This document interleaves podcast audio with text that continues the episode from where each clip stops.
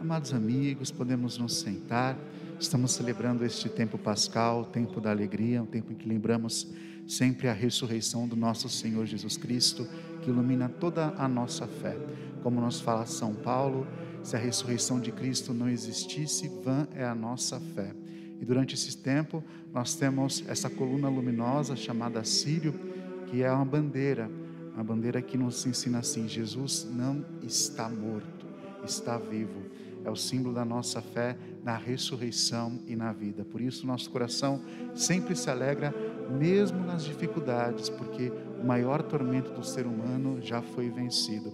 E durante este tempo, a igreja nos põe é, cenas do Evangelho relacionadas à aparição de nosso Senhor Jesus Cristo. Cada evangelista tem a sua maneira de relatar a sua aparição de Jesus. Né?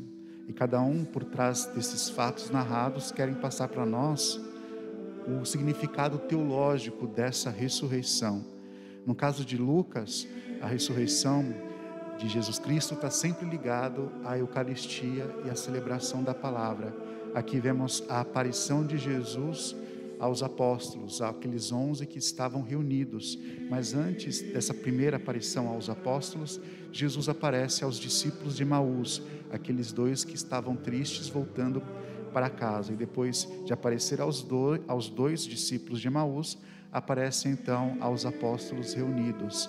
E é sempre essa conotação de um banquete, de uma refeição, de uma refeição que foi oferecida, porque Jesus não é um fantasma, não é uma quimera, é o nosso Deus em carne que ressuscita e é a palavra de Deus. Esses dois elementos sempre estão presentes nas aparições de Jesus: a Sua palavra e esse ambiente eucarístico de banquete, uma refeição. E aqui nós estamos reunidos repetindo esse mesmo gesto, lembrando a ressurreição de nosso Senhor Jesus Cristo lembrando a sua palavra e comungando o seu corpo e o seu sangue, o banquete preparado por nosso próprio Deus. Acontece que nesse aspecto, parece que hoje a igreja nos convida a meditar sobre a palavra de Deus dentro desse banquete eucarístico.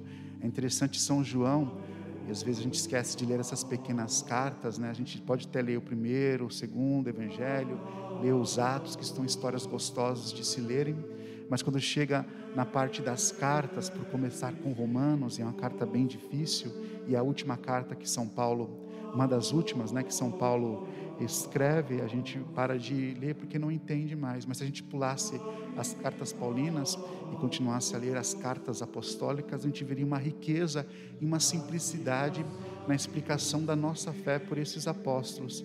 Hoje, João o discípulo do amor, o apóstolo do amor, nos ensina assim: quem diz eu conheço a Deus, mas não guarda os seus mandamentos, é mentiroso.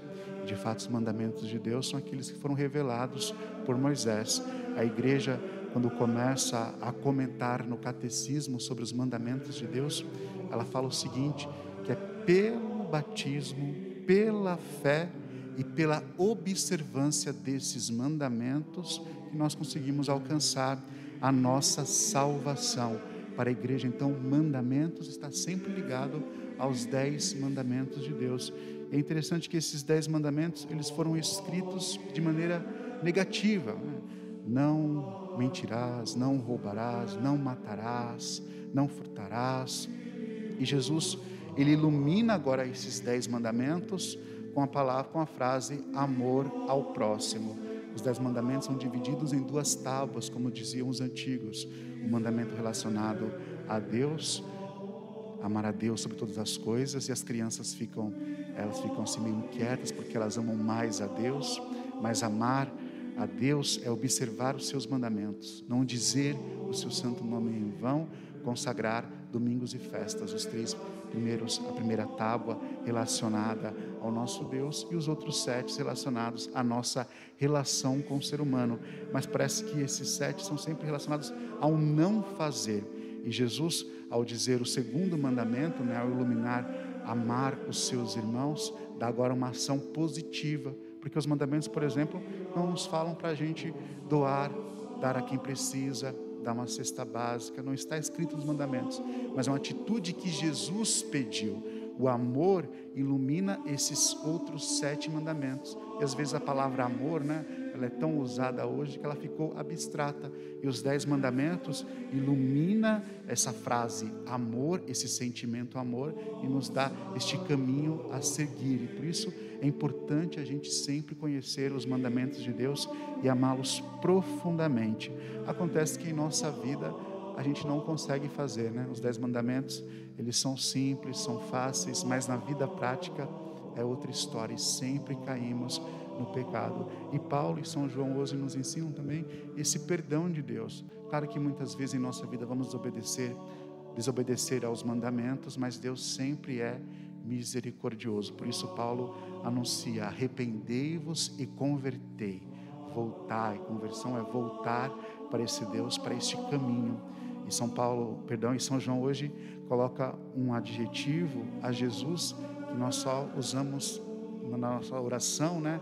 Só usamos com o Espírito Santo, que é a palavra, a palavra paráclito. Essa palavra grega significa o advogado, o defensor.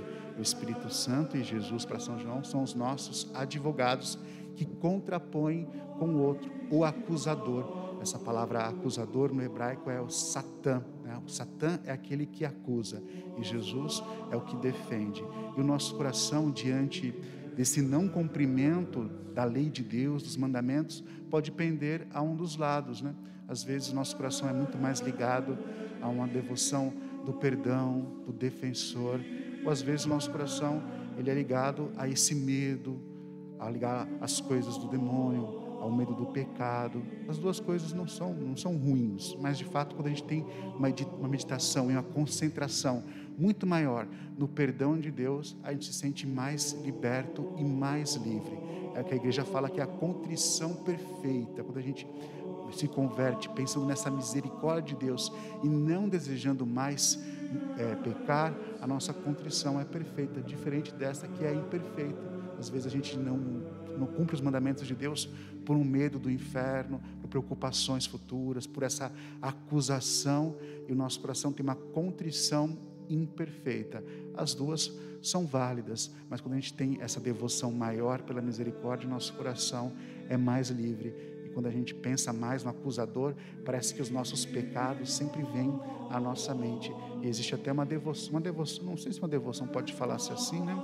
Mas existe essa prática diante dos exorcismos de dizer que o demônio ele sempre acusa, né, o padre, ah, você não é melhor do que ninguém, você não é melhor do que eu, você fez isso, isso, isso, isso, aquilo. Não é sempre, a gente não sabe como o demônio age, mas parece que isso é uma constante nos exorcismos, né? E o padre, quando dá voz ao acusador, ele enfraquece. Por isso que a orientação digno de mim. E também quero deixar uma pequena mensagem de esperança para os nossos amigos que hoje se reúnem aí para celebrar não a morte, mas celebramos sempre a vida.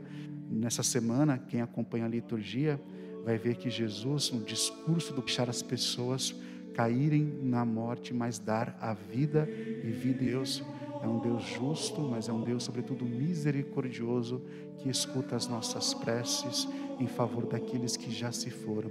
Então, que o coração de vocês, por mais que possa ter essa tristeza, possa sempre ter a esperança do reencontro e da vida eterna. Louvado seja nosso Senhor Jesus Cristo, para sempre seja louvado.